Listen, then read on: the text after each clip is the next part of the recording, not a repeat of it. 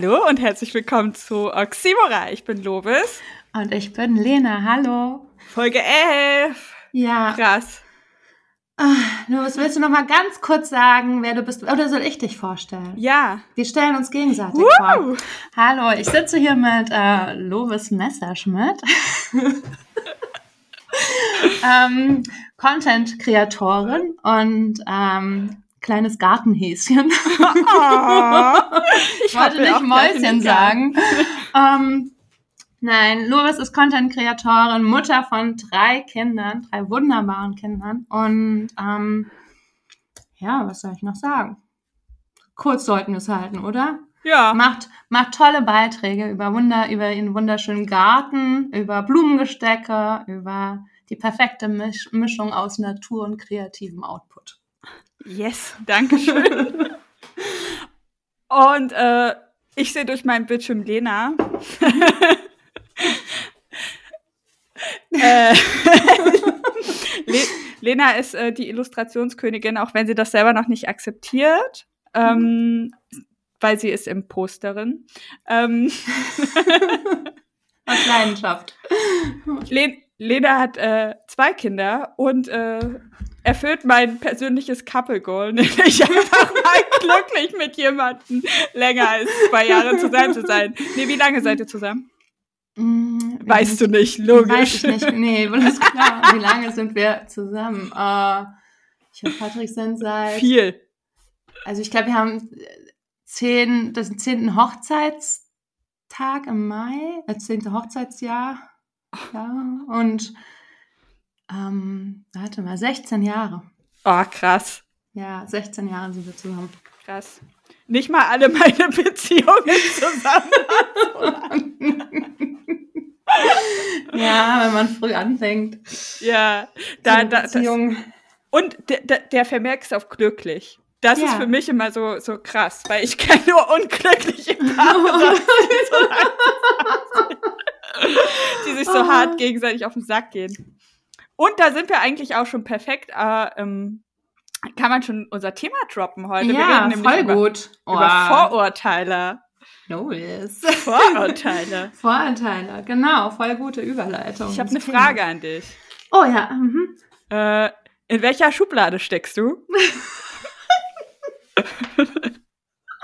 In, oh, ich stecke in, glaube ich, in vielen Schubladen. Meinst du von anderen oder wo ich mich selbst reinstecke? Das ist interessant. Ich habe das heute Morgen schon einer Freundin, eine Freundin gefragt. Genau. Du darfst einmal die Fremdwahrnehmung und einmal die Selbstwahrnehmung sagen. ähm, oh, Fremdwahrnehmung ist voll schwierig. Ich glaube, je nachdem, wer drauf guckt, ob missgünstig oder ähm, mir wohlgesonnen. Weil, Ja. oder so von den vor. Weil ansonsten ist das Eheding ist ein riesen ähm, Vorurteil. Also ich weiß noch, das, oh, das kann ich voll gut erzählen. Ich hatte mich mal beworben in einer Agentur und die dachten, als ich kam, da kommt so eine fanatische Katholikin. Weil ähm, ich hatte ähm, Hast ein soziales, ja, nee, ich hatte ein soziales Jahr gemacht vor der Uni ähm, im katholischen Kindergarten. Und, Und dann direkt hab ich, geheiratet. ja, dann habe ich, dann habe ich äh, in einem christlichen Verlag gearbeitet als Freelancer. Das hatte ich natürlich dann auch so eine ähm, Zeugnis von denen und so ein Empfehlungsschreiben als äh, Layouterin. Und dann habe ich ähm, früh geheiratet und heiße ja auch noch Magdalena, was ja auch so eine gewisse Frömmigkeit mit sich bringt. Ja. Genau. Und dann ähm, dachten die aufgrund dieser Tatsachen, dass ich in einem katholischen Kindergarten gearbeitet habe, in einem christlichen Verlag und ähm, so früh geheiratet habe, dass ich Damit du also endlich Sex haben kannst. Ja, dass Damit ich du ein bisschen fanatisch bin, genau.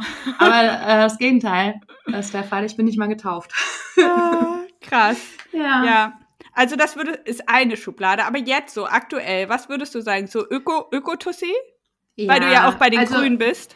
Ja, öko Und selbst immer noch die selbst gestrickten Pullover deiner Mutter trägst. Ja, doch, Ökotussi passt ganz gut. Ich glaube auch so ein bisschen, ähm, ja, auch sowas mit Medien. Weißt du, das habe ich auch Ja. manchmal, dass die Leute denken, oh, das ist wieder so eine, die was mit Medien macht. So dieser, Na, so ein grüner, so ein grüner Geek halt. Ja, und die, ich weiß auch noch, ich habe mal einen Text gelesen von Sibylle Berg, da hatte sie sich, ich meine, über wen echauffiert sie sich nicht, ne? Die kann ja Zynismus, hat sie ja perfektioniert.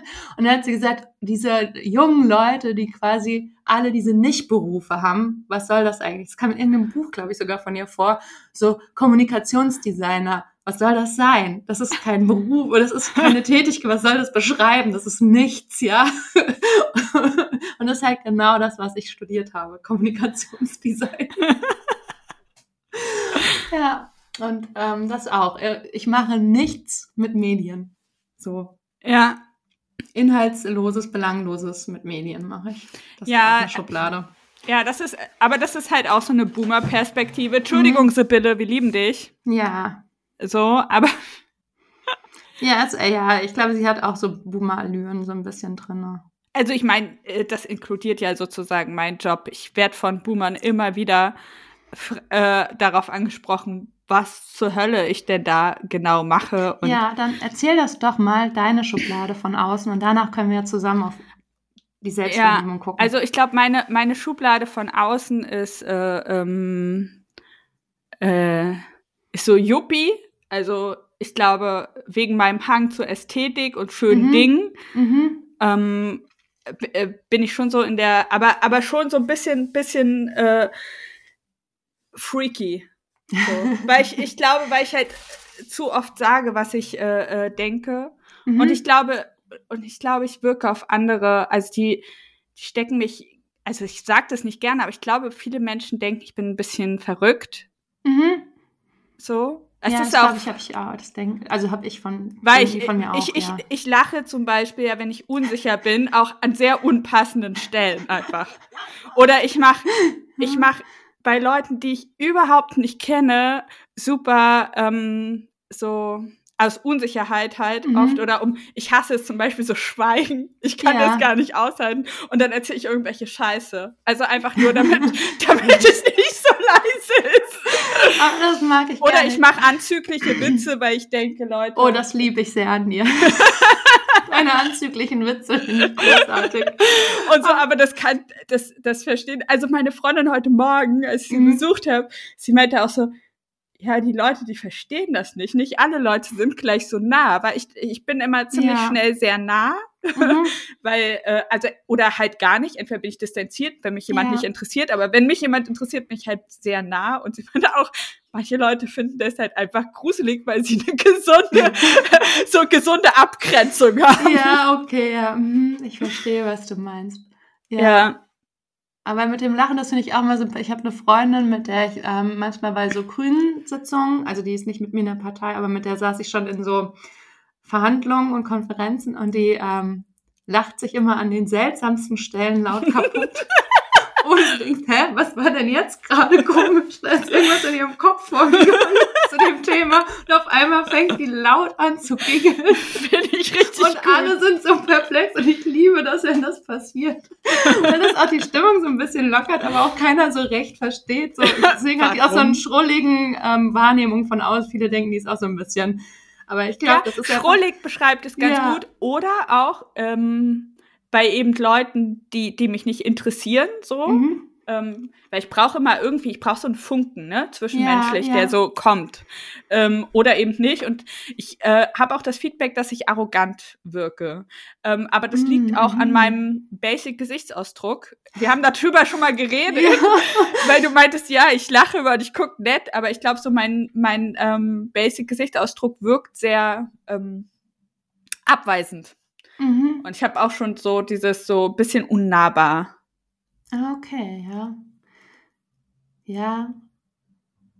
Also ich persönlich sehe das nicht bei dir, aber. Ja, aber ich glaube, das ist so bei Fremden, Fremden, ja. Fremden, mhm. das so, so, ähm, mich so erleben und äh, dabei bin ich ja eigentlich ganz herzlich. Ja. Und ich glaube, früher, früher war die Schublade eben die, ähm, äh, also ich war, ich war ja mit einem Punk verheiratet, mhm. der ja auch unsere ganze Ehe, Ehe, Ehe, Ehe über ein Iro noch hatte und bunte Haare.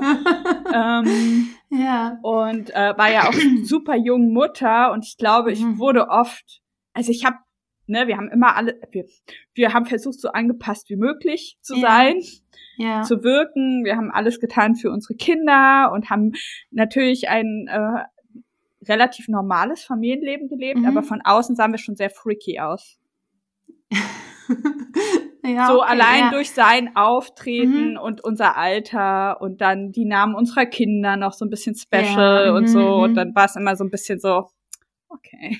Ja, okay. Ja, Sehr alternativ. Ja, ja, alternativ ist, glaube ich, auch so. Oder ja, das denke ich, wird auch oft gedacht von mir, dass ich entweder dazugehören will oder dazugehöre von außen. Ja. Und, Okay. die, und deine Selbstwahrnehmung, wo siehst du dich? In welchem Schubladen? Wenn, oder gibt es Schubladen, mit Äh, denen also dich... bis, bis vor einem Jahr, als ich, Mhm. äh, äh, bis, also bis vor einem Jahr, als ich sozusagen einfach arm war, de facto, laut Mhm. Definition, ja. würde ich, habe hab ich mich immer gerne zur Bohem äh, Mhm. gezählt, so Ja. intellektuelle, ähm, äh, schöngeistige Menschen, die halt trotzdem am Hungertuch nagen. Ja. Es mhm. ist auch ein Hashtag, den ich ständig benutzt habe. Ja, immer das ich- wilde ja, Leben genau, der mhm. Bohem äh, Ja. habe ich unter ganz vielen Bildern von mir.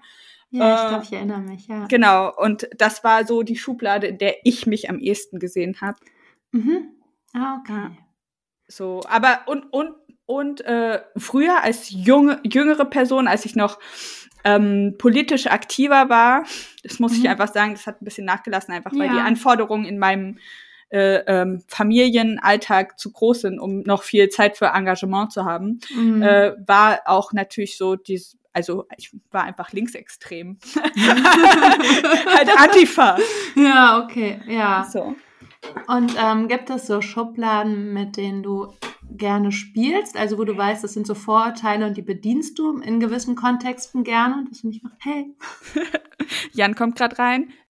Ja, ich ähm, und ich bin auch tatsächlich jemanden, ähm, um das Thema äh, zu vertiefen. Ich bin jemand, der extrem in Schubladen denkt. Ich kann, oh, das ja. ähm, also ich würde gern was anderes behaupten, ohne Scheiß. Ja. Also ich würde gern sagen, okay, aber irgendwie gibt es mir Stabilität, Leute zu kategorisieren. es ist einfacher für das Hirn.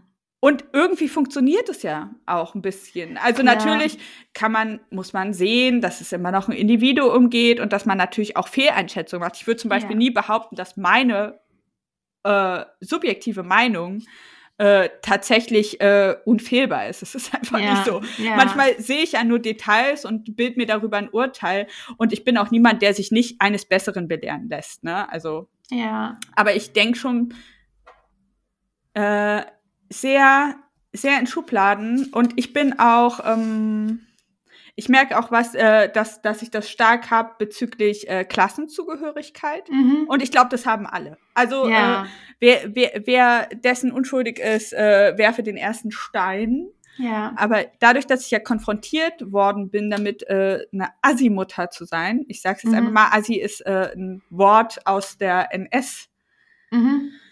Äh, aus dem NS-Vokabular, das sollte man nicht leichtfertig benutzen, aber das ist genau der Wortlaut, der mir entgegengebracht ja, worden ja. ist, dass ich ähm, einfach äh, so eingeschätzt worden bin, dass ich, ähm, naja, sozial schwach bin. Ich Mhm. ähm, ähm, habe ich das und und ich mich da ja immer gegen wehren musste und dagegen Mhm. ankämpf, angekämpft habe. Also ich habe mir zum Beispiel mir immer extra Mühe gegeben, damit es von außen so wirkt, als ob ich trotzdem eine gute Mutter bin. Ja. So, Ja, gerade das um dieser. Schublade zu entfliehen. Ja, und gerade trotzdem, das- ja, und trotzdem erwische ich mich dabei, wenn ich jetzt ähm, äh, extrem junge Frauen sehe, Mhm. dass ich schon äh, mit Kinderwagen oder mit Baby, Mhm. dass ich schon vermehrt so auf Details achte, die irgendwas äh, helfen, wie, die mir in, irgendwie helfen, äh, mein, mein Vorurteil zu entkräften oder zu bestätigen. Mhm. Weißt du? Also zum Beispiel, wenn ich äh, eine Mutter sehe, eine sehr junge Mutter, äh, und dann sehe, okay, ähm, das Kind ist nicht wettergerecht angezogen und sie hat eine Kippe in der Hand, dann denke ich, Mhm. Schublade auf, Schub, äh, Person rein, Schublade zu, haha. Ja. Mein Vorurteil volle Kanne bestätigt. Ja. Ja, wenn man das jetzt äh, neurologisch betrachtet, ist das ja auch ein ganz normales Verhalten vom Hirn. Es gibt ja so zwei Denkstrukturen, die das Hirn ähm, bedient. Es gibt ja einmal die, wo sich mehr Gedanken gemacht werden, wo es aktiver ist, wo genauer auf Details geguckt werden, was aber einfach fürs Hirn eine gewisse Kapazität erfordert und dementsprechend auch nicht so oft ähm, angegangen wird. Und es gibt diese vereinfachte Form dieser oberflächlichen Wahrnehmung. Also es gibt die intensive Wahrnehmung, die oberflächliche Wahrnehmung, zum Beispiel auch wenn du ähm, und da sind auch diese Schubladen. Ne? Das ist einfach total entspannt fürs Hirn, so zu denken. Es ist viel, viel einfacher und du nimmst nicht so viel Kapazitäten weg für andere Dinge. Ne? Du ja. musst dich nicht so drauf fokussieren. Das hat man ja auch, wenn man rausgeht und sich, da weißt du, den blaue Himmel blaue, und das wirkt alles gleich und äh, du, du gleichst das nur ab mit den Bildern, die du schon gesehen hast und mit den Erwartungen, die du hattest. Ne? Blauer Himmel, das und das Geschehen draußen. Das heißt, es müsste warm sein oder es muss so, also diese Schlussfolgerung, ne? das ist ja. so ganz einfacher. Und das machst du ja auch mit Menschen. Das ist fürs Hirn einfach die entspanntere Art und Weise zu denken. Das fordert nicht viel Kraft, nicht viel Energie, nicht viel Fokus und ähm, sich dessen zu entledigen, da musst du natürlich ganz anders mit deinem Hirn arbeiten. Also Vorurteile zu haben. Wir haben das damals im, äh, in den Schulungen gelernt für ähm, die Kindertagespflege, da war natürlich Vorurteile abbauen ein Riesenthema, weil man musste ja mit Menschen und mit Kindern arbeiten und die sollte man natürlich nicht direkt stigmatisieren und ja. marginalisieren und auch die Eltern nicht. Also nicht sagen, oh, alle Eltern sind so und alle Eltern sind so, sondern mh, hm, es gab so Bewusstseinsschulungen, damit man das abtrainiert sich gezielt, um für jedes Eltern, für jeden Elternteil, für jedes Kind offen zu sein. Ja. ja. Das ist ja ganz wichtig in der Pädagogik, dass du mit äh, dem Mensch, mit dem Individuum arbeitest und nicht mit den Schubladen. ja, total. Und das, äh, und das denke ich halt auch. Ich habe ähm, mit der Zeit äh, natürlich auch äh, mit Fortschritt, also mit, mit der Zeit, äh, wenn man mehr liest und sich mehr mit den, mhm. mit äh, den verschiedenen Diskriminierungsformen ähm, auch auseinandersetzt, ja. beschäftigst du dich ja automatisch mit den Schubladen und fragst, äh, hinterfragst ja auch, inwieweit das berechtigt ist, äh, ob die Person, die ich da in die ähm, Schublade gesteckt habe, denn irgendein, irgendeine Form von ähm, Einfluss darauf hatte, in dieser Schublade zu landen. Also mhm. Also zum Beispiel kann man ja jetzt auch auf Gesundheit beziehen, ja, ja. oder mhm. auf äh, Behinderungen. Also ja. da, darauf Total, hat halt keiner ja. Einfluss und trotzdem äh, und du kannst du kannst nicht beeinflussen, ob du in dieser Schublade landest oder nicht. Äh, und natürlich gilt es, das zu hinterfragen. Das hatte ich total. Ähm, ich mache ja mit meiner ähm, mit meinen Kindern ja auch so verschiedene Aktivitäten nachmittags, ne, in verschiedenen Vereinen und Kursen. Und ich war mit meinem ähm, Sohn unterwegs. Ich sage jetzt nicht den genauen Kontext. und da bin ich auch auf ähm, einen Vater getroffen, der fett war. Einfach extrem. Mhm. Ja, und ich dachte direkt, und da merkte ich so einen Gedankenfehler und wo ich es vor allem auch habe, ist auch bei Gewicht, dachte ich, der ist bestimmt nicht glücklich damit. Weißt du, der so, also nicht mal, dass es ungesund ist, das hatte ich früher, das reflektiere ich inzwischen, dass ich immer gedacht habe, oh, der, die sind dick und dann gleichzeitig ungesund, weil das war sowas, womit, damit wurde ich erzogen, ne? Zucker ist schlecht, das ist schlecht. Nur wenn man schlank ist, ist man gesund. Das ist ja auch der Body Mass Index und das kriegt man ja auch, ne? Also ich finde gerade Frauenärztinnen arbeiten viel damit.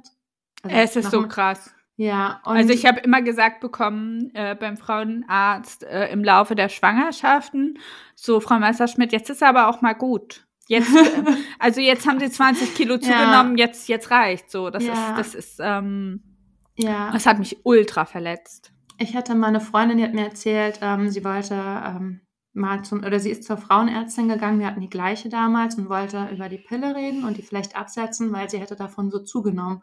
Und die Frauenärztin hätte ihr gesagt, ja, jetzt eine Beziehung haben, ne, dann geht man abends nicht mehr weg, dann versackt man auf der Couch, zieht sich die Tüte Chips rein, das ist natürlich die Pille schuld, wenn man zunimmt. What? ja.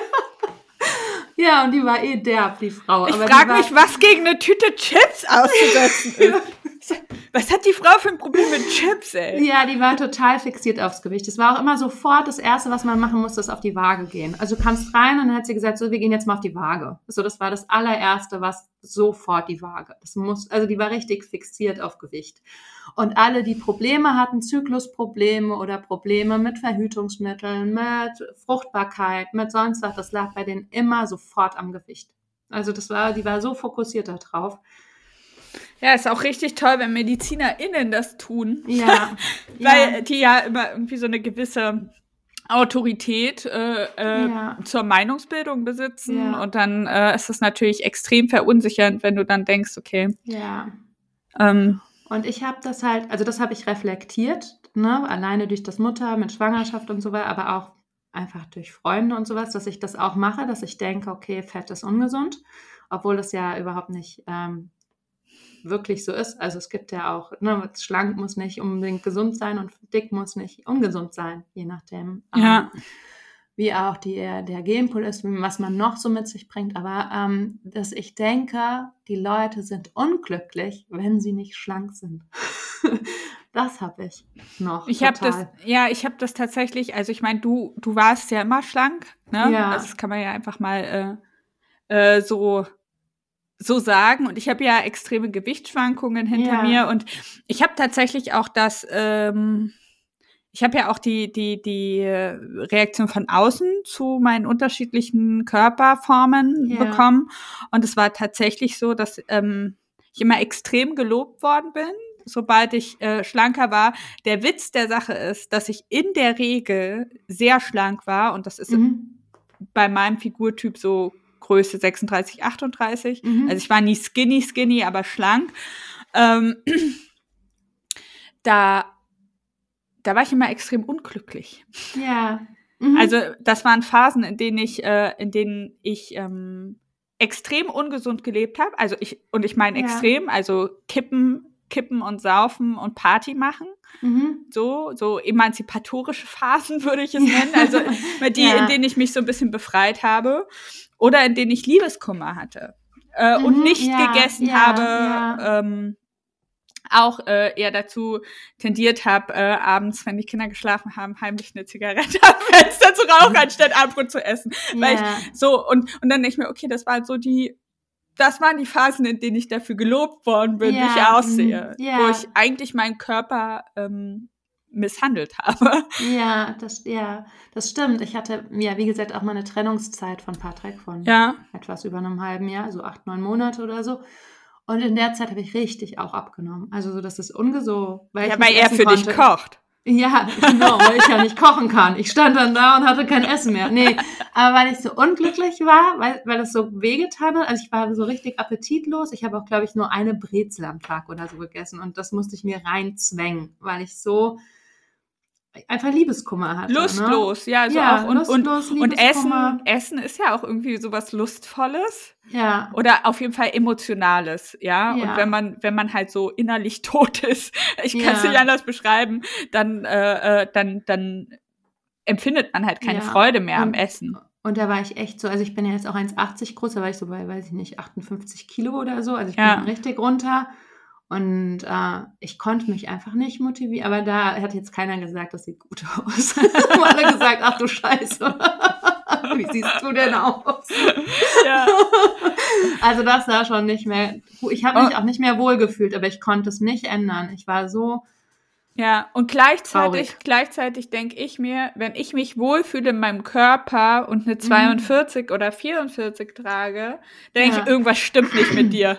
Ja, Also- genau, ja. Ja, das kann So, ja. ich hatte das zum Beispiel mal, also ich habe zugenommen, äh, ich habe mich tatsächlich angefangen, wieder gesund zu ernähren, habe irgendwie drei Mahlzeiten am Mhm. Tag gegessen, habe ähm, regelmäßig, äh, äh, habe mich regelmäßig bewegt, habe viel gemacht und habe mh, dann zugenommen und habe dann so gemerkt, dass mir Kleider nicht mehr gepasst haben oder Hosen. ah, ja. Und mhm. dann dachte ich so, okay, mir geht's mega gut, mein Leben läuft gerade richtig klasse und ich müsste jetzt eigentlich traurig sein, wenn meine meine Größe 38 Hose nicht mehr zugeht. Ah, ja. Mhm. So, aber mir ging's ja eigentlich total gut und das war so voll verwirrend, Ja. weil eigentlich eigentlich müsste Darf ich dann das so voll nicht sein, genau, ja. Also, Mhm. und, und mittlerweile, also ich bin immer noch total anfällig für, ähm, für unsensible Kommentare bezüglich meines Mhm. Gewichts. Mhm. Ähm, aber äh, im Großen und Ganzen weiß ich, dass ähm, das Gewicht, wo es mir gut geht, also ich meine psychisch gut geht Ja. und auch körperlich ich mich wohlfühle, auf jeden Fall eben nicht bei Größe 38 liegt. Das bin ich halt nicht. Ja. So. Ja. Ich bin halt ein bisschen kräftiger, wie meine Ja, Oma immer und- gesagt hat. Ja, und die Leute auch direkt bei mir zum Beispiel, was, ne, weil ich ja immer schlank war, Leute dachten, ich muss immer total zufrieden mit mir sein. Aber ich bin eigentlich super unzufrieden mit mir. Und es gibt Leute. Ich dachte das auch immer. Ich dachte, Menschen, die so sind wie du, Ja. die sind halt immer happy. Ja, genau. Aber das ist überhaupt Ja, nicht so. das Ich ist bin totaler total. Bullshit. Ja, ich bin total komplex behaftet mit meinem Aussehen gerade und total unglücklich, wie ich aussehe. Und manchmal habe ich auch gedacht, da war ich aber richtig. Und da habe ich auch gedacht, ich hätte lieber ein schönes Gesicht als äh, eine schmale Taille zum Beispiel. Also ich hätte lieber ein bisschen mehr Bauch, würde ich nehmen, wenn ich dafür ein hübsches Gesicht hätte oder sowas. Also so Dinge. Also man ist ja total so. Aber ich glaube, das ist auch typisch Frau. Also das nicht, weil Frauen machen sich so einen Kopf, sondern Frauen werden in so Schubladen gesteckt von der Gesellschaft und ihnen wird beigebracht, so Dinge zu denken. Ich glaube, auch Frauen haben mit mehr Schubladen zu kämpfen als Männer. Ja, ja, ich denke auch. Und ich glaube, noch mal Mütter, noch mal härter. Können wir, können wir ähm, eigentlich so einmal als Resümee ziehen, dass ähm, Vorurteile und Diskriminierung eigentlich immer, also fast immer unmittelbar äh, zusammenhängen, weil ähm, ein Vorurteil ist ja schon eher negativ, ja. Mhm.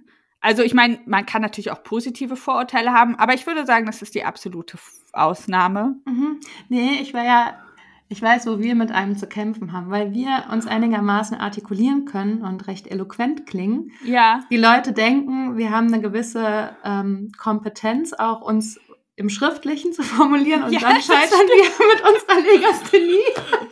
ja, Und dass das ein Vorteil ist mit dem, wo ich immer Angst hatte, weil ich wusste, das steht im Raum und die Leute, ja, willst du da nicht mal was zu schreiben? Und du schreibst ja auch ganz gut oder so, ne? Oder du kannst es ja bestimmt gut formulieren und dann sch- schreibe ich das falsch. Und dann wird dann direkt so offenbart, dass Ja, das, und dann ja. kommen die nächsten Schubladen. Oh, Legasthenie. Uh, die ist also Ja. quasi eigentlich behindert, die Frau. So. also, ja. Ich habe das, ähm, ich habe noch ein positives, äh, positives Mhm. Vorurteil, dem ich dann nicht gerecht worden bin. Äh, ist schon Jahre her.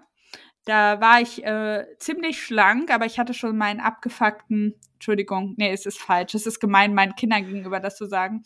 mhm. ich hatte, ich hatte halt schon meinen Bauch. Also ich war, meine, Ja, er, meine mhm. erste Schwangerschaft war ja ähm, sehr, sehr extrem. Mein Sohn hat fast fünf Kilo gewogen. Ähm, und ich habe 35 Kilo zugenommen in der Schwangerschaft. ja, äh, krass. Ja. Hat ganz, ganz, bin ganz schlimm gerissen. Also so die schlimmsten Bilder, die ihr googeln könnt zu Schwangerschaft, das bin alles ich. oh. oh. Und äh, Ja. mein Bauch, mein Bauch sieht halt dementsprechend aus. Es ist halt ganz weich und hängt ein bisschen und so. Und ist halt, ist halt einfach Schwabbel. Mhm. Ähm, und ich habe halt sehr, ich, ich war halt sehr schlank, ich hatte trotzdem diesen Bauch und eine Fotografin wollte mich buchen. Und ich habe ihr gesagt, ja, aber ich habe diesen Bauch. Mhm. So. Und ich weiß nicht, das passt ja nicht. Ich weiß nicht, ob. Ja. Und es war wirklich so, man hat ihr die Enttäuschung angemerkt. Und oh, scheiße. Und ich hatte, und ich hatte das tatsächlich auch schon mit dem ähm, ein oder anderen ähm, One-Night-Stand. Ähm, Ja, ja. Mhm. Echt? so, ja, ja, mein Äußeres halt nicht darauf. Äh, ich meine, ich laufe halt eben nicht bauchfrei rum, aus Ja. Gründen. Äh, und ich hatte das dann schon ein paar Mal, dass dann so Typen gesagt haben, oh, das habe ich jetzt nicht gedacht, dass das so aussieht. Ich hatte das eher andersrum, dass wenn ich dann irgendwie mit Leuten weg bin. Oder Wenn du nackt warst, also ja, wow. ja, oder Lena. genau, wenn ich, ja, dass die gesagt haben, krass, ich hätte jetzt nicht gedacht, dass du einen Körper hast, wo ich mir denke, ja, danke. ja, mhm, hatte ich. Ich finde, das sieht man immer ganz gut auf Patricks Po-Fotos von dir. Was du für einen heißen Körper hast. Aber ich habe halt dafür keine Brüste. Aber das zum Beispiel. Das finde ich super schön. Es ja, das, so das, ich finde das so angenehm. Ja. Also ich persönlich, mir haben auch manchmal Leute, ja, aber du hast ja kaum Oberweite oder wie ist das für dich? Du hast ja auch eher kleine Brüste und ich, ich mag das so gerne. Ich auch. Also das ist wirklich nicht, wo ich sage, ich gehe damit hausieren mit meinem Fell, sondern das ist wirklich was, ich, ich finde das so angenehm. Ich habe kein Problem. Ich musste nie BH, ich habe nie einen BH getragen in meinem ganzen Leben. Ja. Und ich bin, ich fühle mich auch total eingeengt mit BH. Ich kann das gar nicht. Und ich kann mich bewegen, ich kann Sport machen, ich kann rennen, ich kann Yoga und ich behindert mich nicht. In, Ich finde, ich, was ich richtig nervig finde an, also ich hatte nur große Boobs, als ich gestillt habe. mhm, ja, ich auch. Ja. Und ich dachte, oh mein Gott, wir halten Frauen ja, aus, genau. wenn die ich immer auch, ja. solche Maps Ja. haben. Ich würde, ich würde durchdrehen. Weißt du, dieses Gefühl, ich Ja. weiß noch, mit meinem Oberarm, wenn ich so über Kreuz gegriffen habe, habe ich Mhm. meine Brust berührt. Und zwar so, die war so im Weg. Ich konnte gar Ja. nicht so über Kreuz greifen. also, ich Ja. fand das, also mein Ex-Mann fand das super. Der ist so richtig, der war so, oh mein Ja. Gott, oh mein Gott. Ich so, ach so, darauf stehst du also. Ja, Und du hast immer nee, gesagt, meine kleinen Brüste sind okay. ja, Patrick ist mehr Po fixiert. das war ihm egal mit den Brüsten. Aber ich glaube, ich hatte auch immer Partner, die mehr so ähm, auf den Hintern fixiert waren. Wie bei J-Lo. Das, äh, aber anders wäre es auch enttäuschend gewesen einfach. Steckst, steckst, steckst du Typen auch in, äh, steckst du Männer in Schubladen? Mm, mm, klar. Ja, Äh, auch. was, was ist die größte, äh, also die, die, die stärkste Grundlage deiner Beurteilung? Ich muss sagen, bei mir Generation. Ja, mhm. Ja. ja, Ge Generation und äh, Klamotten. Uh, ja. Mach ich, bin ich leider totales Opfer von. Ähm, Ich finde, gut angezogene Männer ist echt. ja. Und ich muss dazu auch sagen, also mein, oh Gott, ich weiß nicht, ob ich das sagen sollte, äh, äh, aber was ich richtig schön finde, ist, wenn ich am Gymnasium hier nebenan vorbeigehe was kommt jetzt los? und, dann die, und ich finde, die ganzen so 18-, 19-jährigen Jungs, die sind super gut angezogen. Ja. Da können sich andere mal eine Scheibe Ja, abschneiden. ja, ja. Ich finde, Mhm. die geben, also ich finde so, die Generation, ja, die geben sich halt mega viel Mühe und der Style ist auch so divers und ich finde Ja, es die können sich das aber auch selbst bestellen und so Sachen, weißt du, das geht irgendwie nicht wie bei uns. Ja, du musstest dann da in diesem, weiß nicht wo, also es war total schwierig, sich gute Klamotten zu besorgen. Hä, voll. eigentlich, Ja. Und wenn man nicht das Elternteil hatte, was das irgendwie supportet hat und dahinterher war und auch einen guten Geschmack hatte, hatte man halt einfach das Batik-Shirt an. Ja, also ich meine, ich, ich sehe das ja jetzt bei meinen Kiddos. Ja. Also ähm, Mode spielt halt super eine super große Rolle Ja. bei allen. Ja, Es- natürlich, es ist aber auch klassistisch wieder. Ja, Um ja nicht zu sehr abzurutschen oder ja nicht in einem gewissen Niveau zu landen. ja, ja. Auf jeden Fall Marken Ja. spielen auch voll eine Rolle. Ist natürlich Ja. richtig geil mit meinem Job. So, ne? Ja, weil, ja. weil ich sag mal, der Nährboden dafür ist ja da. Ja, So. Äh, und mein großer Sohn zieht nur noch Armed Angels Jeans an. Ja. ja. Das ist teuer, wenn die viel wachsen. Ja, das glaube ich, ja. Ja, Ja. das glaube ich. Aber das ist natürlich auch sowas, auch wenn man jetzt bei, bei Partnersuche oder beim anderen Geschlecht auf die Kleidung guckt, guckt man ja eigentlich auch auf, Auf den Geldbeutel Ja, und die genau. und den und den Hintergrund so, ne? Ja, genau. Ob das mehr so nach ähm, Bildungsbürgertum oder weiß ich nicht, wo aussieht, bildungsferne Schicht. Ja, also das, auch da passiert ganz viel und das kriegt man gar nicht mal so reflektiert und auseinander dividiert, was da im Kopf sofort abgeht. Ne? Du siehst so eine gewisse Hose, du siehst ein gewisses, weißt du, dann hat er Chucks an, dann trägt er, weiß ich nicht, oder trägt er einen Fila-Pulli. ja, oder oder du gehässiges Mist, stimmt du. Aber das ist so gewesen und das war früher noch schlimmer und heutzutage. Aber ich kriege das auch in, nicht immer ausgeblendet. Also ich merke dann auch, wenn ich mich da mit jemandem unterhalte, der, wo ich, wo das direkt angeht, diese Vorurteile, und dann ist der auf einmal total eloquent und gebildet, dann bin ich irritiert. Ich muss, ich muss sagen, dass ähm, da meine Zeit in der ähm, extrem linken und Punk-Szene sehr hilfreich war. Ja. Weil da waren sehr viele Leute, die äußerst abgefuckt rumgelaufen sind. Und äh, ja, auch wie äh, mein Ex-Mann, der aus einer guten Familie kommt, Ja, sag ich mhm. mal, sich ja absichtlich die Klamotten kaputt gemacht haben Ja. und irgendwie Chlorreiniger auf die Mhm. Sachen gesprenkelt haben und natürlich total komisch aussahen. Ja. Ähm, und aber viele einfach studiert haben, ganz normale Jobs hatten, intelligente, ja, ja. Äh, äh, intelligente, äh, smarte, auch ich sag mal politisch ambitionierte Menschen waren. Mhm. Und da habe ich, das habe ich da eigentlich ähm, schon richtig gut vorgehalten bekommen, dass das nicht so Ja, eins zu eins ja. zusammenhängt. Ja, ich habe das während meinem Studium ganz krass gelernt. Also, ne, da. Ich habe ich hab eine andere Schublade in meinem Kopf, die ganz stark ist. Äh, äh, Menschen mit Dreadlocks. Echt? Ja, ich habe bei Was Menschen sofort so Schwurbel, eh so. Ah, nee, ich nicht. Doch auch. doch, jetzt, wo du sagst, doch auch. Ja, oder so ein Surfer-Dude. Oh, ja. Weißt du, ja. stimmt. Ich kenne auch einen. Der mit dem Delfin-Tattoo.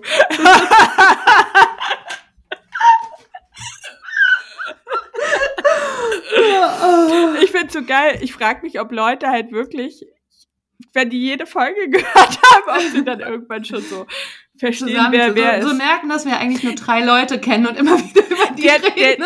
der, der Typ mit dem Delfin-Tattoo hat mich äh, gestern auf der Straße auch ähm, Echt? gegrüßt und ich war super paranoid.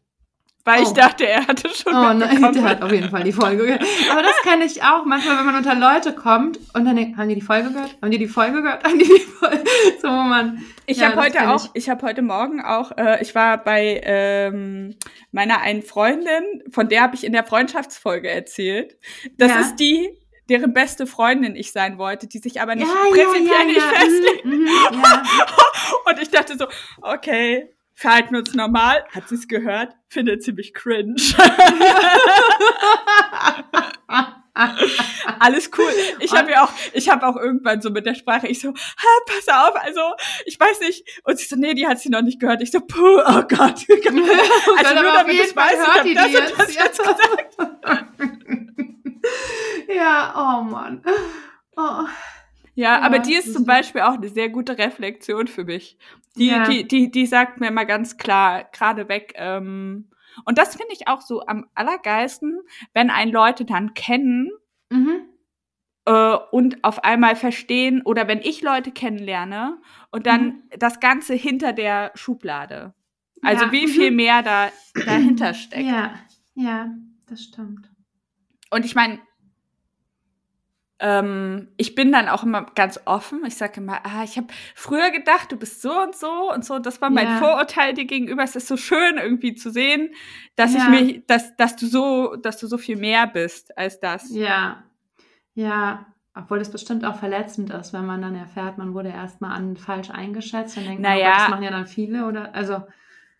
Oder Ja, aber ich ich- weiß es nicht. Ja, du hast recht, das stimmt. Aber ich glaube, ich bin oft aus Versehen verletzend, weil ich so direkt bin. Aber Ja. ich mag das gerne. Ich mag auch äh, Direktes mag ich gerne, weil ich muss da nicht so lange nachdenken, wie das Oh. gemeint ist, weil ich, Ich interpretiere, ich interpretiere halt auch super oft falsch und neige ja, Ja. auch so zu so leicht paranoiden. Genau, ich Verhalten. auch, ja. Mhm. Und ich fand das total schön in der Kindertagespflege, weil die Kinder auch so vorurteilsbefreit sind. Also die sind so, die sind noch nicht so sehr in diesen Schubladen in dem Alter mit so anderthalb bis drei überhaupt nicht. Ja. Und die sind so zu allen gleich offen. Ja. Und das fand ich total angenehm. an. Das mag ich an. Aber meine Tochter zum Beispiel, die ist eine krasse Hete. Ja, ja, klar, in dem Alter, dann haben die das schon eher. da Ja, gucken und die da, ja auch Fernsehen mehr. Und nee, aber das war so witzig, als sie das erste Mal mitbekommen hat, dass es gleichgeschlechtliche Paarbeziehungen gibt. Sie war so richtig schockiert und hat das auch so artikuliert. Wie geht das? Echt? Wie macht ihr Nee. das? Wie macht ihr Babys? Nee, nee, das war bei meinem Sohn anders. Das war total süß, auch im Kindergarten. Der kam dann und hat gesagt, ja, und er ist sein bester Freund und später wird er ihn auch heiraten. Und so, also die waren schon so voll. Und der will aber dann vielleicht auch den Sohn so so heiraten und wir müssen mal gucken, vielleicht machen wir das auch einfach offener. der ist eh immer so cool. Er hat jetzt ein Mädchen, was sich in ihn verliebt hat und gesagt hat, sie möchte ihn später heiraten. Und dann sagt er, ja, aber ähm, ich habe ihr dann nochmal, und dann habe ich gesagt, was hast du dann gesagt? Und dann meinte er, ja, ich habe ihr gesagt, ich möchte erstmal alleine wohnen. und gucken, wie das ist. Ich will nicht direkt nach dem Kindergarten zusammenziehen und heiraten. Meine Tochter, meine Tochter hat denjenigen, welchen sie auserkoren hat, den sie mal Mhm. heiratet, wegen dem coolen Nachnamen ausgesucht, weil das mit Messerschmidt als Doppelname einfach ultra fancy und abgehoben klingt. Da gibt's einen Doppelnamen, bla bla bla, Ja. kann ich jetzt nicht droppen, kann ich dir Ja. später mal erzählen. Hat sich super witzig an. Sie, sie heiratet Mhm. jemanden wegen dem Namen. Ja, so wie ich. Ich wollte so einen fancy Franzosennamen. Ich wollte, dass dieses Quaiser-Scheiße aufhört. Das ist halt auch einfach ein extrem, äh, ähm, ein, ein extremer äh, äh, Name, was so Wortwitzpotenzial angeht. Mhm. Ja. Mhm. Es gibt ja, Ja. einfach so, es gibt ja einfach so Namen. Also Ja. Lovis war auch, ja, war schlimm. ja. Ja, das wäre. Hast du, hast du mal Vorurteile äh, bekommen wegen ähm, der Waldorf-Geschichte oder war das nicht, weil du so äh, kontinuierlich über deine Schullaufbahn in der Waldorf-Bubble warst? Nee, ich war zu sehr drin. Auch im Studium waren viele Waldis. War ich zu sehr, war Mhm. gar nicht. Mhm. Ich habe ja, ich, ich bin ja ähm, im Laufe meiner Schulzeit durch den Umzug nach Thüringen, da Mhm. habe ich ja, bin ich auf eine staatliche Schule gewechselt. Ja. Und äh, ich hatte da tatsächlich sehr mit ähm, Vorurteilen zu kämpfen, weil der Klassenlehrer, äh, bevor ich äh, meinen ersten Schultag hatte, die Kla mich in der Klasse angekündigt hat mit, die sollen sich Oh. nicht wundern, wenn ich im Unterricht Wenn aufstehe. Tanzt, ja. Wenn ich im Unterricht aufstehe und hinten im Klassenzimmer mit Holzbausteinen spiele, die haben Holzbausteine für mich besorgt. Ähm, Wie alt weil- warst du da? zwölf. Gottes Willen. Ja, war richtig witzig und die haben mich natürlich auch alle, meine Mutter, ey, ich drück das nett aus. Meine Mutter äh, kleidet sich ähm, so, wie man es erwartet von einer ähm, Mhm. Mutter äh, im Waldorf-Spektrum. Ich weiß nicht, sagt dir Gudrun Sjön was? Nee, das sagt mir nichts. Das ist so ein, das ist so ein Label, äh, die machen so ähm, Öko. Ö So Hess Natur. Nee, Hess Natur Nee? ist basic. Gudrun Ja, Schön okay. ist mega bunt und laut und alles Ah, sieht, ja, sieht alles aus, sieht alles aus wie Clownskostüme. Ja, aber das, das hatte ich, das hatte meine, oh Mama, es tut mir leid, aber das, meine Mama ist auch mal sehr bunt und die macht sich das ja alles selbst, was total beeindruckend ist, dass sie das kann, aber ist halt alles, also die läuft auch so. Meine Mutter hat halt immer solche Ballonhosen dann an. Mhm. Ja, okay, ich weiß. Aus so mhm. bunten, bunten Leinenstoff. Ja. Und dann auch so selbstgefilzte Ketten und so. Ja, ja, ja, ja, kenne ich alles. Ja. Und, so, und so Schals mit so riesigen, rangefilzten Blumen. Ja, mhm, genau, genau. Die Blumen kenne ich auch. Überall dran, die Blumen. Und ähm, irgendwann hat, ich glaube, zu meinem 13., Ge- nee, da war ich jünger, 12. Geburtstag, habe ich erst so ein Outfit von meiner Mutter. Und dann bin ich in die Schule gegangen und dann wurde ich auch immer, ah, das kleine Clownsmädchen hat Geburtstag. Weiß auch nicht. Das war so schlimm, was mittlerweile. Oh. Mit einer grünen Karohose und einem pinken ist- Oh. Ja, äh, das war schwierig. Also es hat auch überhaupt und dann war meine Mutter ja auch alleine. Also als alleinstehende Frau in dieses Mhm. Kuhkaff nach Thüringen gezogen und einfach in diesen Klamotten rumgelaufen und ich und von der Waldorfschule auf die. Also du, Ja, das ich Schöne kann es mir war, vorstellen. auch ja. da, da, da habe ich die Schublade sehr widerlegt, weil ich habe da einfach ähm, erstaunlich krass abgeliefert. Also ich habe da, Ja. ähm, die haben halt gedacht, dass ich überhaupt nicht klarkomme in dem normalen Schulsystem nach meiner ganzen Waldorf-Sozialisation. Und ich habe da halt mega gerockt. Weißt du, was ich richtig geil fand? Noten. Ja, Noten. glaube ich. Aber das war bei uns auch so. Wir hatten immer krasse Durchschnitte in der. Und es war tatsächlich so, wenn wir, wir hatten teilweise Unterricht im Gymnasium, weil Lehrer krank waren oder so, dass wir schon gut waren. Also wir waren die gesamte Klasse. Wir waren schon, hatten schon einen guten Durchschnitt.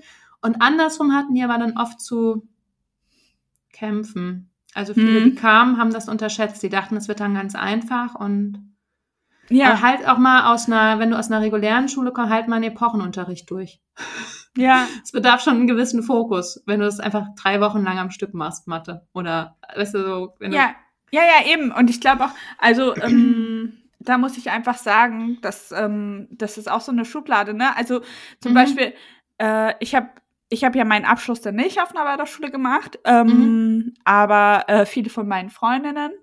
Und Ja. ich weiß ja, also die haben zum Beispiel oft gehört, ach so, Abitur von einer, äh, äh, von einer Waldorfschule, das ist ja gar kein richtiges Abitur. Ja, dass das ja. so das gleiche Abitur ist, was alle schreiben. So. Ja, das, Aber- ja, ja. Also, dass das, ähm, und tatsächlich auch im, im, dass es da auch Vorurteile an Hochschulen und Unis gab, ja, ne? ja, So, wenn du dein, dein Abitur an einer, an, einem, an einer Waldorfschule gemacht hast. ja. Fand ich irgendwie krass. Hat, da hatte ich total Angst vor. Nachdem ich ähm, Waldorf dachte ich, wenn ich jetzt an eine staatliche Hochschule gehe, dann kacke ich voll ab, weil ich eben Walli bin und nicht gut. Und dann war ich total überrascht, wie gut ich war. Ja. Weißt du, also, wo ich meine, dass ich dann überhaupt keine Probleme hatte mitzuhalten. Das war auch so ein Vorteil. Aber das ist so Selbstlob da. Aber trotzdem war das überraschend, weil eben diese Vorurteile bestanden.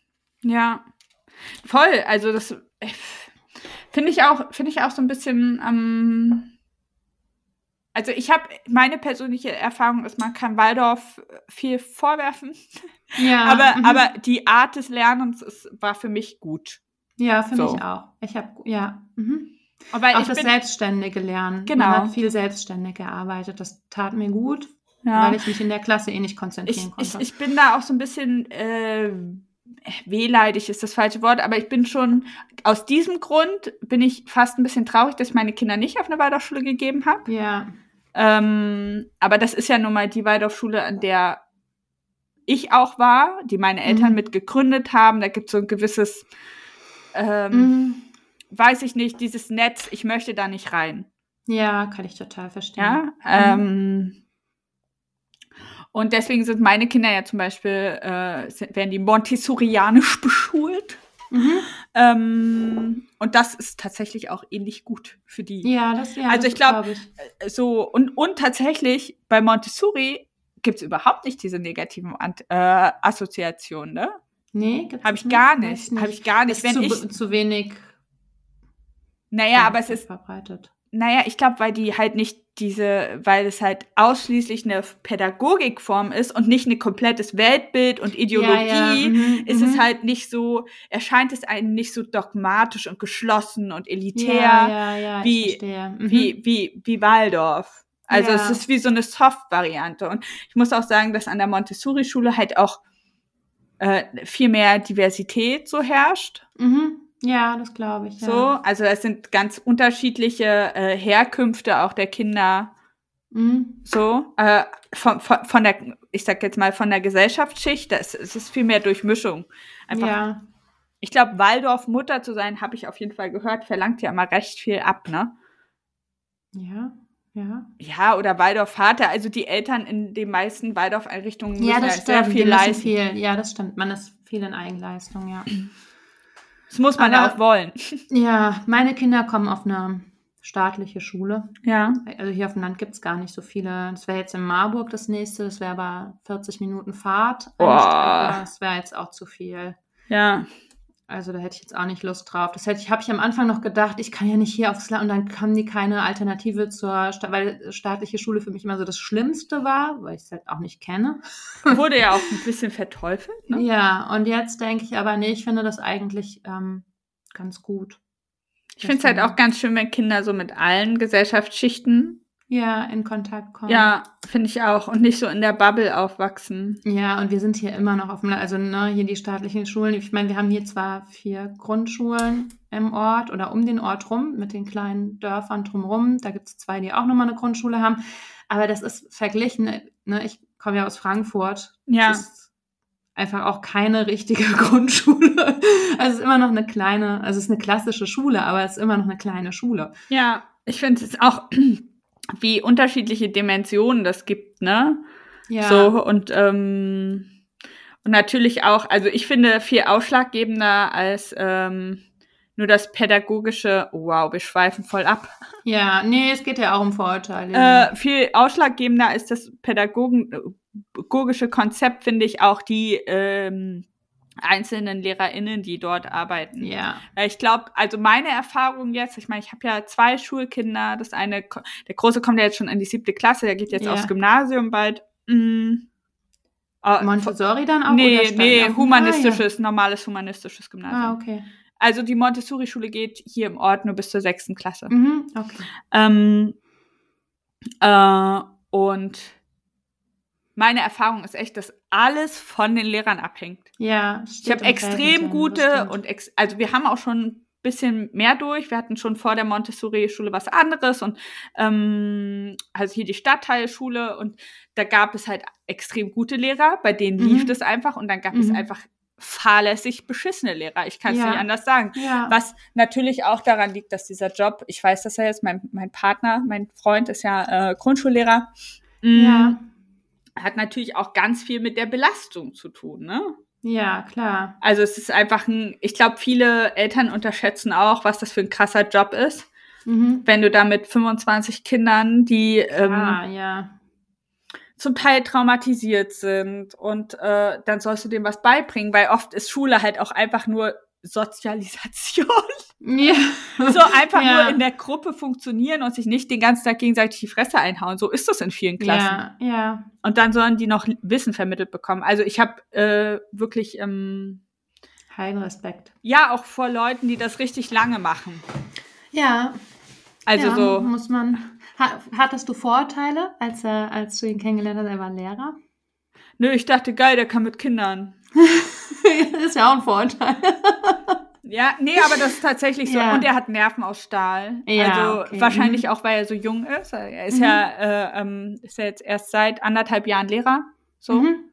Äh, in zehn Jahren ist er total verbraucht. ähm, also davor natürlich Ref und Studium Ja. und so, aber er ist jetzt noch nicht so lange, so lange im Job. Und ähm, Mhm. ich äh, habe, man merkt es schon, dass er auf jeden Fall äh, auch weiß, wie Kinder ticken. Er lässt sich zum Beispiel nicht so. Ich habe das bei Kinderlosen sonst oft so, dann denke ich so, die haben überhaupt kein, keine Perspektive, können sich gar nicht in so ein Kind reinversetzen, oder wie das funktioniert. Ja, ja. Man lernt ja sonst, man lernt ja seine Kinder dann kennen, Ja. so, aber manche sind halt auch einfach ähm, sehr unbeholfen mit Kindern. Also mein großer Bruder zum Beispiel ist sehr unbeholfen mit Kindern. Der hat Ja. halt keine Kinder und man merkt das so richtig, dass äh, das irgendwie nicht seine Welt ist. Ja, das ist klar, ja. Aber ist ja. auch nicht schlimm, ne? Also er will halt das nicht in seinem Leben. ja, Kinder. ja okay, finde ich voll. Hatte ich früher auch Vorurteile. Gegen Leute, die keine Kinder wollen? Ja. Ich auch, richtig krass, vor allem gegen Frauen. Ja, genau, hatte ich auch. Richtig, ja. richtig arsch, arschlos. Ich hatte, ich dachte immer, ja, irgendwas stimmt nicht mit denen, beziehungsweise ich habe immer gedacht so, naja, wart mal ab. Genau, das habe ich nämlich gedacht. Jetzt ja, oder noch das, nicht. Ja, genau. Mhm. Bald kommt das. Bald Ja. willst du Kinder. Mann, das ist doch unser Job hier. Frauen äh, wollen sich reproduzieren. Dafür Ja. sind wir da. Ja, und wenn die das nicht wollen, dann stimmt auch was nicht mit denen. Das ist ganz klar. Oder Verleugnung. Die wollen dann, die reden sich das schön. Ja, ja, ja, auf jeden Fall äh, super, Mhm. super toxische Scheiße. Ja, komplette Scheiße. Also, äh, und ich finde es auch richtig ähm, schön, dass das jetzt so anfängt in unserer Generation. Und ich habe echt das Gefühl, dass unsere Generation, die Millennials, die erste Generation sind, in denen das. Also die Frauen müssen sich immer noch verteidigen, wenn sie keine Kinder kriegen, aber ich habe das Gefühl, dass innerhalb unserer Generation Ja. viel mehr Akzeptanz dafür ist, für diese Lebensentscheidungen. Mhm. Auch äh, in Zusammenhang mit Regretting Motherhood, dass Frauen eben offen darüber gesprochen haben, die Mütter geworden sind, dass das nicht die äh, smarteste Entscheidung ihres Lebens war. Ja. Aus der Ja. Ich-Perspektive. Ja. Ähm, und ich glaube, damit wird das auch so ein bisschen enttabuisiert. Und ich fände es einfach äh, schön, wenn das so stehen bleiben kann. Ja, ich überlege gerade, ob, ob ich irgendwas mal miterlebt habe. Ich bin ein bisschen. Außer dieses Regretting Motherhood, weil du das jetzt so als konkretes Beispiel genannt hast. Das ist was, wo das sich total gewandelt hat, mein Vorurteil. Ich überlege, wo das noch so war. Wo ich ein gesellschaftliches Vorurteil, was so existierte, also in der gesamten Bevölkerung oder was so angesehen ist, mit dem auch so offen umgegangen wird, wo sich das komplett bei mir gewandelt hat. Ich glaube, das Größte ist über Mutter. Also wirklich das größte Vorurteil. Die größten oder die meisten Vorurteile hatte ich Müttern gegenüber. Ja. Und das hat sich durch diese Bewegung, ich meine jetzt nicht komplett, natürlich hat sich die Gesellschaft nicht verändert und das, man kämpft ja immer noch dagegen an. Aber da findet doch ein Umdenken statt, finde ich auch. Ja, teilweise. und ich habe ich hab auch das Gefühl, dass das natürlich auch, ich meine, wir Mütter untereinander, wir haben halt auch super viele Vorurteile, ne? Mhm, ja. Es gibt ja so viele Bewertungen, wo wir mit Lisa ja auch neulich gesprochen haben. Mhm, Allein ja. dieses Stillthema kannst du es niemandem Ja, recht ja. machen. ja. Tausend Schubladen. Oder auch dieses, ähm, äh, haben wir auch schon drüber gesprochen, nämlich dieses großer Bauch, kleiner Bauch in der Schwangerschaft. Ja. So, dass das so, ähm, Mhm. Oder dieses sich gehen lassen. Uh, das ist übrigens das. Oh ja, ja. Das ist etwas, was Mhm. ich früher krass hatte und nicht mehr.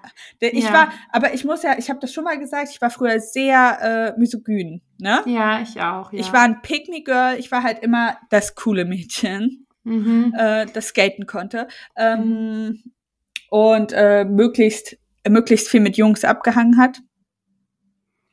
Ähm, und ich habe auf jeden Fall, wenn äh, Frauen, also Mhm. dann so irgendwie äh, äh, ihrem Partner nicht mehr gehuldigt haben, ihrem Mann, ja. so oder sich keine Mühe oder so viel rum äh, äh, ähm, oder man gesehen hat, okay, da gibt es irgendwie Streit in der Beziehung und viel Reibereien und die macht sich überhaupt nicht zurecht und äh, bla, Mhm. ne, dann habe ich auf jeden Fall schon so dieses sie lässt sich gehen Ding.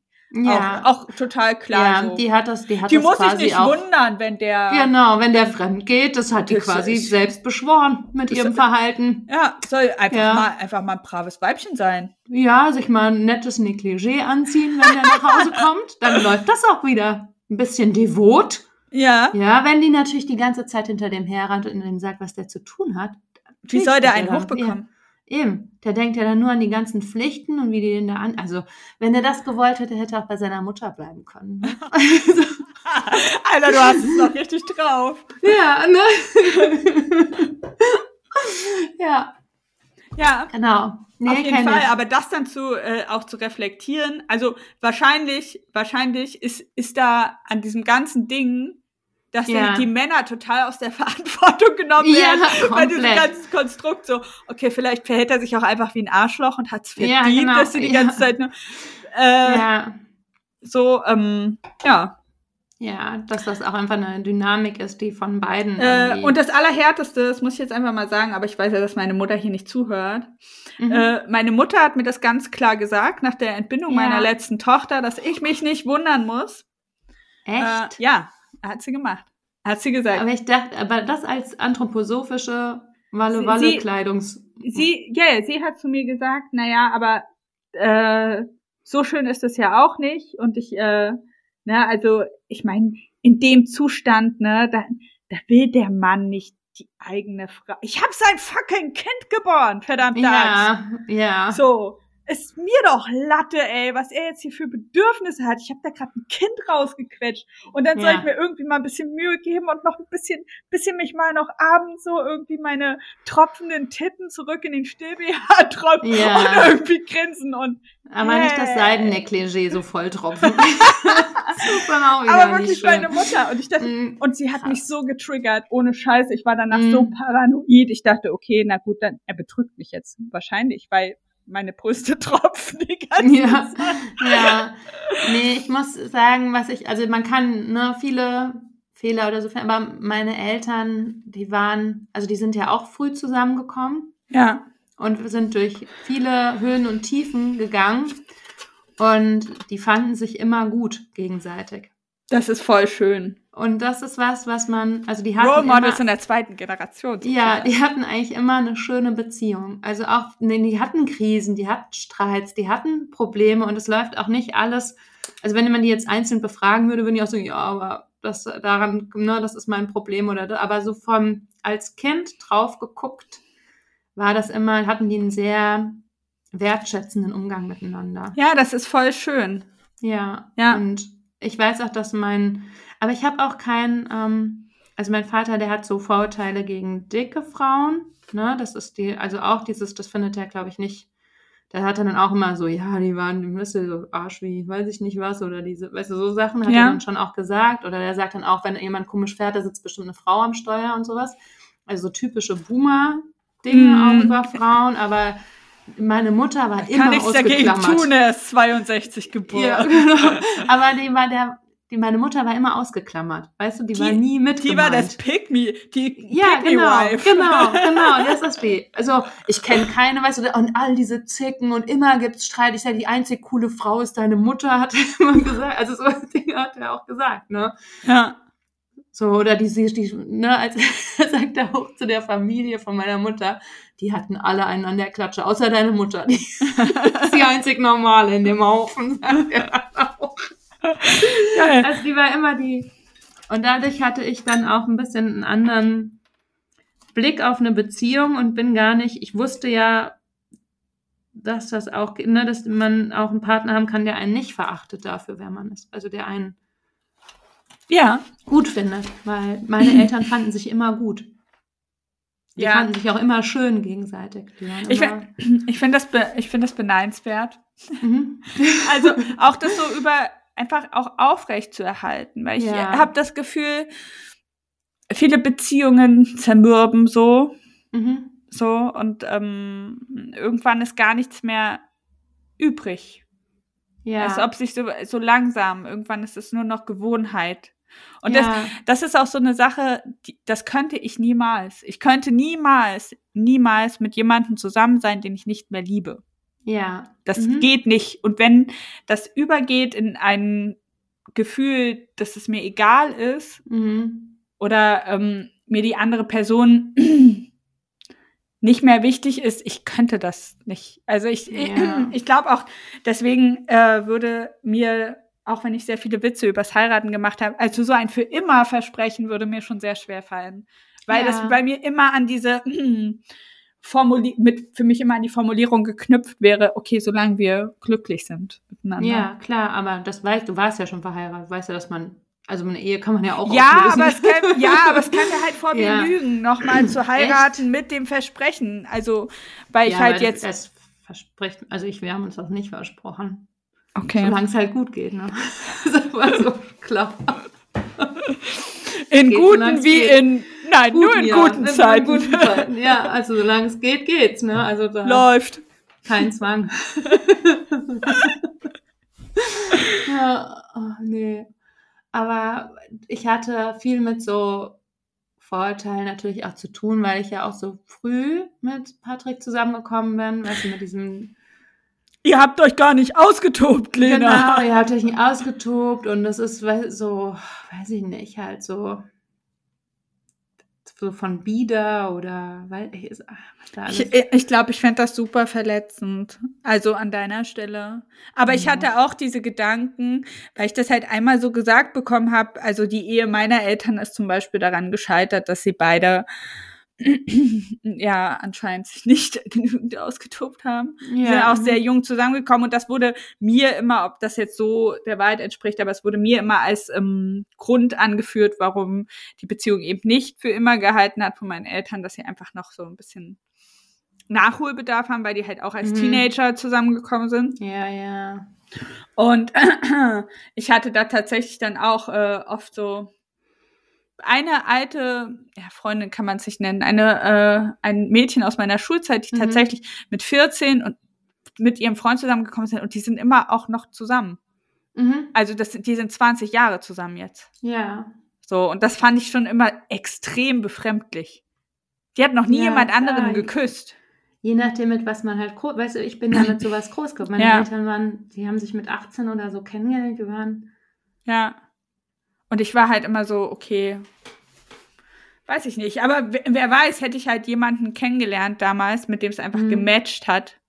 Der Ja. vielleicht auch einfach nicht so das glückliche Händchen. Ja, aber ich muss auch sagen, weißt du, es ist auch, was ist das wert, ne? Wenn du jetzt sagst, okay, man hat sich ausgetobt, aber weißt du, wie viel richtig schlechte Erfahrungen dabei sein können? Also ich kann nur davon sprechen, dass was ich vorher hatte, das war jetzt nicht so unbedingt ähm, Sex auf Augenhöhe oder, weißt du, so das, Ja. was man haben möchte. Es war jetzt nicht offen und es war jetzt nicht, es war viel so, Ich habe halt Rollenbilder und sowas mit drin. Und ich meine, ich, das heißt ja nicht immer was Gutes, wenn man sich. Nee, absolut nicht. Auch wenn ich ganz ehrlich sagen muss, ich habe das im, in den Phasen, in denen ich Single war in meinem Leben, immer total genossen. Äh, ähm, verantwortungslos, also mhm. ohne jetzt ähm, groß über Gefühle reden zu müssen, mhm. Sex haben zu können. Ähm, und äh, ich habe das auch als Feedback von Freundinnen, die tatsächlich ähnlich wie du sind, aber nicht in glücklichen Beziehungen, mhm. äh, dass sie das so ein bisschen beneiden. Also gerade, also ich, ich war ja letztes Jahr noch Single mhm. und vorletztes Jahr auch und habe halt viel gedatet und getindert und ähm, und ich habe dann mit den Freundinnen tatsächlich so viel, es war so, als ob sie es miterleben wollen würden, weißt du? Ja, es war dann so, okay, mhm. erzähl, was hast du am Wochen, wie war er? Und äh, wie Ja, war's? das ist ja auch aufregend. Also ich finde das auch was Aufregendes, aber ich möchte es trotzdem nicht selber machen. Ja, aber man hat, aber, aber eine Freundin davon zum Beispiel, also nee, zwei Freundinnen haben sogar, also haben jetzt ihre Ehen geöffnet, deswegen. Echt? Weil die das haben wollen? Die wollten das nochmal, dieses Prickeln. Oh ja. Weil sie, weil sie halt das Gefühl haben, sich nicht ausgelebt zu haben. Ist okay, also können sie machen. Ich ja, ich meine, guck mal, also ich war, ja, das kann ja jeder machen. Ich kann, man kann ja immer nur das machen, was man selbst auch so nachvollziehen kann oder was man empfindet. Ich weiß nicht, ich denke nur immer, man, ich wohne ja jetzt nicht in einem Turm weggesperrt von der Gesellschaft, sondern ich habe ja durchaus Kontakt mit anderen Männern auch. Ja, ja. also ich bin, Patrick sperrt mich jetzt nicht hier in den Keller. Das ist nur, ich darf rausgehen. Nur zur Aufnahme, einmal in der Woche. ja. Und ähm, ich habe jetzt noch nie jemanden getroffen, den, wo ich denken würde, das würde sich lohnen. Den fände ich so spannend. Weißt du, der hat, also ich weiß nicht, vielleicht bin ich auch, es ist heute auch kein guter Tag. Ich habe meine Tage, ich bin eh weg vom Fenster, so von dem Thema. Ja, sprechen so. wir zu deinem Eisprung ja, nochmal genau. So, sexuell null erregbar heute. ich würde dann Nein, funktionieren. Zeig mir den nächsten. Nein, zeig mir den nächsten. Ja, genau. Auf gar keinen Fall. Weil ich denke, weißt du, so, ja, der hat halt auch irgendeinen Job, der hat halt auch irgendeine Vergangenheit, der hat auch irgendwelche Eltern, so, ja, da, ja, da, ja, da, alles okay, ist klar brauche ich das jetzt? Das, das Schlimmste, also das Schlimmste finde ich, ähm, ist festzustellen, also neu ist nicht immer besser, ist eine ja. Prämisse. äh, ja. Bei, ist universell anwendbar übrigens. Ja. Neu ist nicht immer besser. Mhm. Ähm, äh, gilt auch bei der Partnerwahl. Und ich habe echt festgestellt beim Dating, jeder hat halt irgendwie richtig krass einen ein, ein, nee, aber jeder hat doch so einen Punkt, wo man sagt, okay, da muss ich Kompromisse eingehen. So dieses ja. Kompromisslos, mhm. irgendwas ist doch immer. Und das ist ja. natürlich auch ernüchternd, vor allem wenn du dich trennst aus einer eigentlich okayen, guten Beziehung, ja. um zu sagen, okay, ich will noch mal was erleben. So. Ja, aber wo ist denn dann das Ende auch? Das frage ich mich eh immer, auch bei diesen ganzen Tindern und sonst was Sachen. Es könnte ja immer jemand kommen, der besser ist. Also ja, wann, und das ist halt auch der Mut, ne? Das ist der Mut auf, äh, auf, ähm, auf Tinder. Das ist halt richtig krass. Also, das ist auch meine Erfahrung, dass ähm, kaum jemand ähm, bereit ist, irgendwie äh, richtig in die Tiefe zu gehen. Es mhm. ist halt immer, es ist e extrem ermüdend, der ganze Smalltalk. Ja. Und ich, ähm, am Anfang fand ich es halt spannend, so. Mhm. Aber dann dachte ich so, okay, ja, okay, du machst irgendwas mit Medien. cool. ja. Aha, mhm. aha. Ich habe hier meinen Schrank mit den ganzen Schubladen mitgebracht. Ach, du sammelst Platten. Du wow, sammelst Platten. Ja. Oh, geil. Ja. ja. Ja, ich war, mhm. ich, ich war auch letztes Jahr auf einem Festival und vor alleine, der Pandemie alles. Alleine älter. in den Urlaub gefahren, nur du und dein VW-Bus. Oh, Work and Travel, Work and Travel, krass, ja. Wollte ich auch machen, ich habe Kinder bekommen. Ähm, oh, ja. Ja. Ja. Ähm, da genau sind sie die Vorurteile. Nee, aber das ohne Scheiß. Das war halt, aber das sind ja auch die, mit denen man dann spielt. Also auch das Gegenüber. Das möchte ja dann diesen, dieses. Ja, und ich wurde halt auch sofort in so einer, ah, jetzt, ich kann noch eine, eine Schublade, in der ich gesteckt habe, ja. richtig knietief, nämlich die alleinerziehenden Schublade. Männer, ah, ja. ich musste Männern immer versichern, ich suche mhm. keinen Vater für meine Kinder. Und Mhm. nein, ich verdiene Geld. Ich brauche keinen Mhm. Versorger. Ja, So- okay. mhm. Wenn ich einfach nur Sex haben wollte, Mhm. brauchten Typen anscheinend trotzdem irgendwie diese Absicherung. Ja. Ja, ähm, dass äh, ich jetzt nicht ähm, auf der Suche bin nach einem nach einem Daddy. Ja. Und das Witzige ist, äh, ich habe ja jetzt, es hört sich komisch an, aber ich habe ja jetzt sozusagen einen Daddy bekommen. Also jetzt der, mein Freund, den ich jetzt habe, Ja. Jan, der ist halt, ist natürlich nicht der biologische Vater, ähm, aber er, er verhält sich sehr, äh, sehr engagiert. Es führt, ist halt, Voll Es- süß, ja. es ist halt so, als würden wir einfach eine gleichberechtigte äh, Elternpartnerschaft Mhm. führen be- bezüglich der Kinder. Also es ist jetzt nicht so, dass er sagt, also nein, das sind deine Kinder. Du musst Ja. jetzt aber mal das und das von deinen Kindern machen. Also er versorgt sie einfach so, als wären es seine Kinder. Ne? mhm. Das ist ja krass, ja. So. Voll Und da, ich habe es nicht, ich habe das nie. Ich, das ist auch witzig. Ich habe mich am Anfang immer, nein, du musst das nicht machen. Das sind Ja. meine Kinder. Ich bin hier alleinerziehend. ja. Das ist mein Job. Ich ja, erziehe ja, klar, alleine. das- Ja. Mhm. Und dann haben wir aber mal ein klärendes Gespräch darüber geführt, auch äh, wie viel pädagogische Macht er besitzt, ob sein Wort gilt, Mhm. gleichwertig mit meinem. Wahrscheinlich mehr. Nee, gar Nee, nicht, aber, aber er ist halt konsequenter, ne? Also ich, Ja. ich habe einfach nicht die Nerven, ich bin halt total durch. Nach zwölf Jahren Ja. Mutterschaft und zwei Jahren Pandemie sag ich immer, was, ja, es ist 21 Uhr, trink die Cola, ist mir doch egal. ja, ja. ja. Oh, Ja. So Ja. läuft's. so läuft das. Das war ein, ja, war ein hartes Vorurteil mit dem aber das ist zum. Beispiel auch so ein Vorteil, was ich, ich hätte jetzt nie gedacht, dass man eben, wenn man alleinerziehend ist, noch so einen Partner findet. Also ich denke, weißt du, so das, Bekomme ich auch auf Instagram ständig äh, zu Ja. hören. Es ist so, krass, wo hast du den her? ja, genau. so, und, und ich, es hört sich so scheiß arrogant an, ne? Wirklich, Mhm. ich habe nie einen Moment daran gezweifelt, dass das kommen wird. Ich wusste, das ist eine Frage der Zeit. Ich wusste, dass ja, auf jeden Fall jemand kommen wird, der mich und die Kinder genauso nehmen wird und der das nicht als Belastung empfindet, sondern einfach Mhm. als, als gegeben. Das ist das Leben. Ja. Also, ja, wenn wir, wenn wir ab einem gewissen Alter einen Partner zu finden, der noch keine Kinder hat, ist einfach schwierig. Das ist auch meine Erfahrung. ja. So. Ähm, und ähm, ich, ich, ich, ich habe da irgendwie nicht dran gezweifelt. Ich habe das dann erst durch das Feedback, habe ich dann so mitbekommen. Es gibt natürlich, es gibt Frauen, die, die daten seit sechs, sieben, acht Jahren Mhm. und haben einen Schuss in den Ofen nach dem anderen, also alleinerziehende Mütter. Ja, Ich hatte da natürlich echt, ähm, es war irgendwie schön, dass wir uns gefunden haben. ja, voll schön. Aber es war natürlich, ich musste da auch aus meinen Vorurteilen raus, ne? So viel jüngerer Mann, Ja, Mm, so und dann Dorfi. Ich bin ja gern Mhm. hip ur- und urban und er ist ein Pferdemädchen. also als wir uns kennengelernt haben, hatte du er hast noch mich Pony. hier als Macho. ja, Also als urbanen Macho. Jetzt bin ich auch nicht mehr urban, aber ja, aber, aber da musste ich natürlich auch so ein bisschen, bisschen raus. Ja. So. Deswegen waren wir ja auch erst nur befreundet. Ich dachte, okay, er, ist, er ist cool, wir mögen uns, Mhm. aber ja, der findet Das mich bestimmt nicht gut.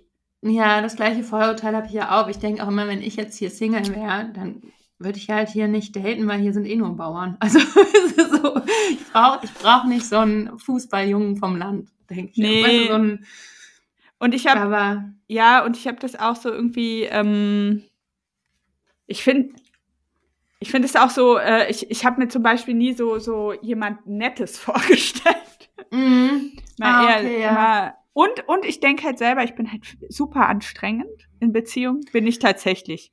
ja, Ja, ich bin halt total emotional und, ähm, wie soll man sagen, ich bin sehr äh, launisch. Ja, Also ich durchlaufe ja jeden Tag so krasse Stimmungszyklen Mhm. und ich kann das nicht verbergen. Also Mhm. ich habe halt null da ein Pokerface. Und ja. wenn ich schlechte Laune habe, lasse ich das an meiner Umwelt aus. Wenn ich sehr euphorisch bin, dann äh, erwarte ich, dass meine Umwelt es auch okay, ja. sich mitreißen lässt. Ähm, ja, ja. ja, okay. Ja, Und deswegen äh, finde ich, dachte ich, dass so ein guter, so ein guter Typ, so ein netter, ausgeglichener Mann wie Jan äh, Mhm. mich wahrscheinlich als ultra anstrengend sofort empfindet. Ja.